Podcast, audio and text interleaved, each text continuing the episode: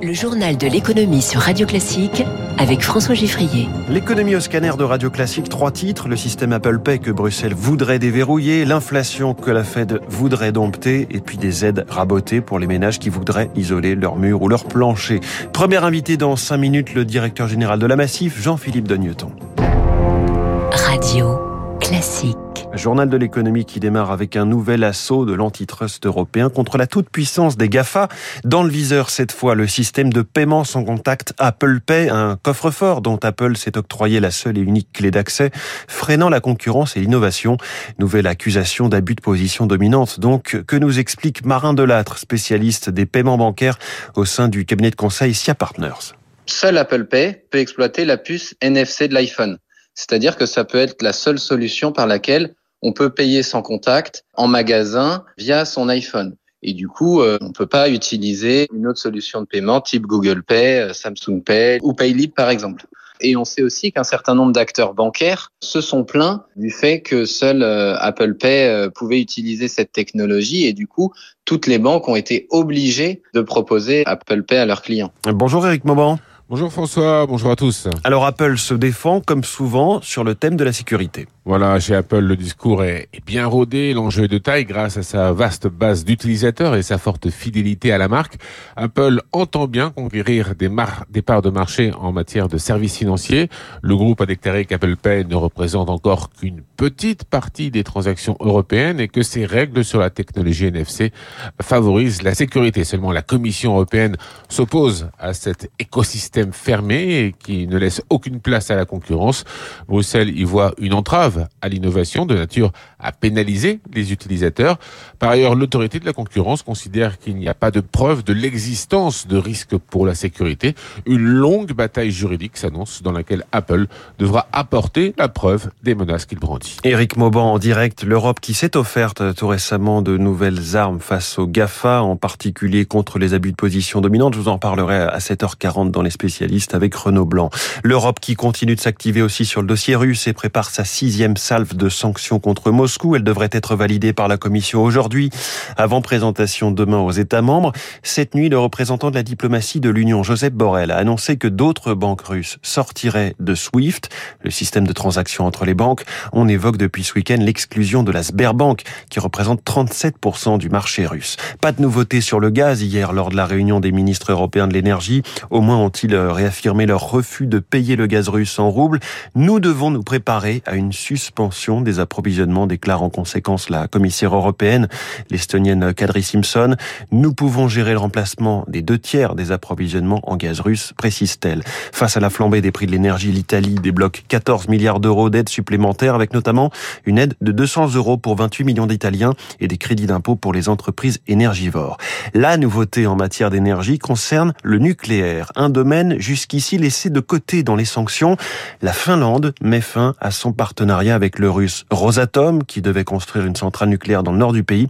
Décision qui pourrait ouvrir la voie à d'autres désistements, dans ce secteur stratégique, selon Jacques Percebois, professeur émérite à l'Université de Montpellier ça peut faire un peu boule de neige. Le projet avec la Finlande était bien avancé, ce qui peut évidemment avoir un impact pour d'autres marchés, euh, l'égard de Rosatom. Alors, il y a déjà 18 réacteurs dans l'Union européenne qui sont en fait des réacteurs soit soviétiques, soit russes. Ces réacteurs-là, ils ont besoin de combustible russe, mais euh, c'est pas un gros problème parce que les Américains ou d'autres peuvent le fournir.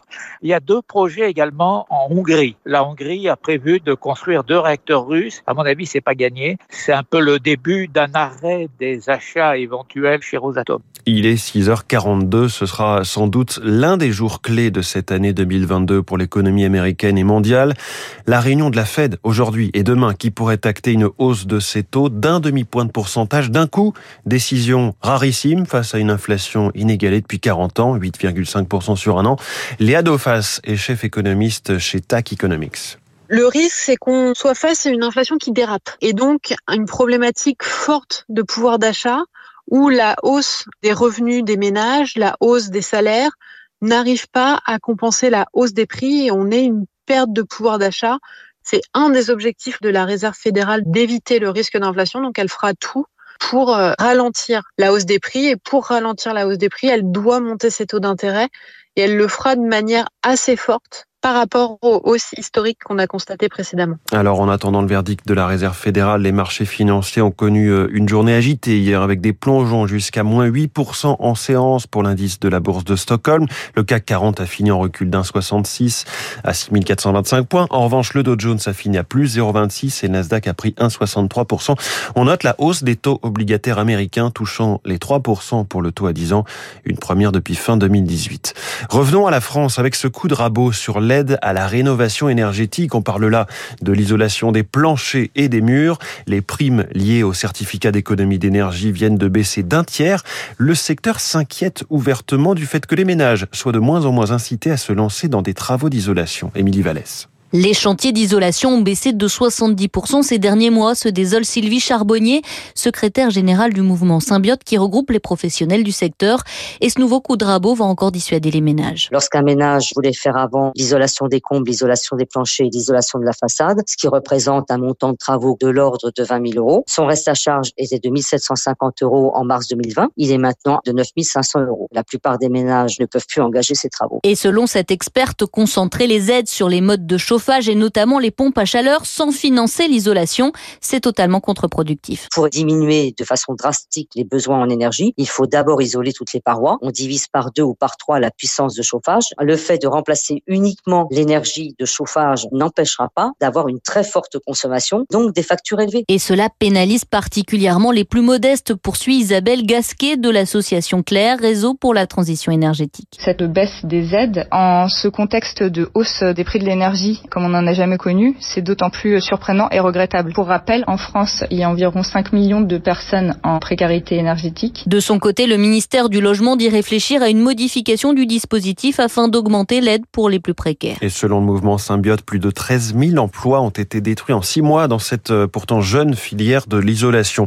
Autre illustration de la difficulté de la transition écologique, on a observé, les chiffres viennent de paraître, un boom des permis de construire en décembre dernier, c'est-à-dire juste avant l'entrée en vigueur au 1er janvier des normes environnementales RE 2020 plus contraignantes pour le bâtiment neuf. Sur un an d'avril 2021 à mars 2022, presque 500 000 logements ont été autorisés à la construction selon le ministère de la Transition écologique, chiffre qui n'a été dépassé que deux fois depuis 2013.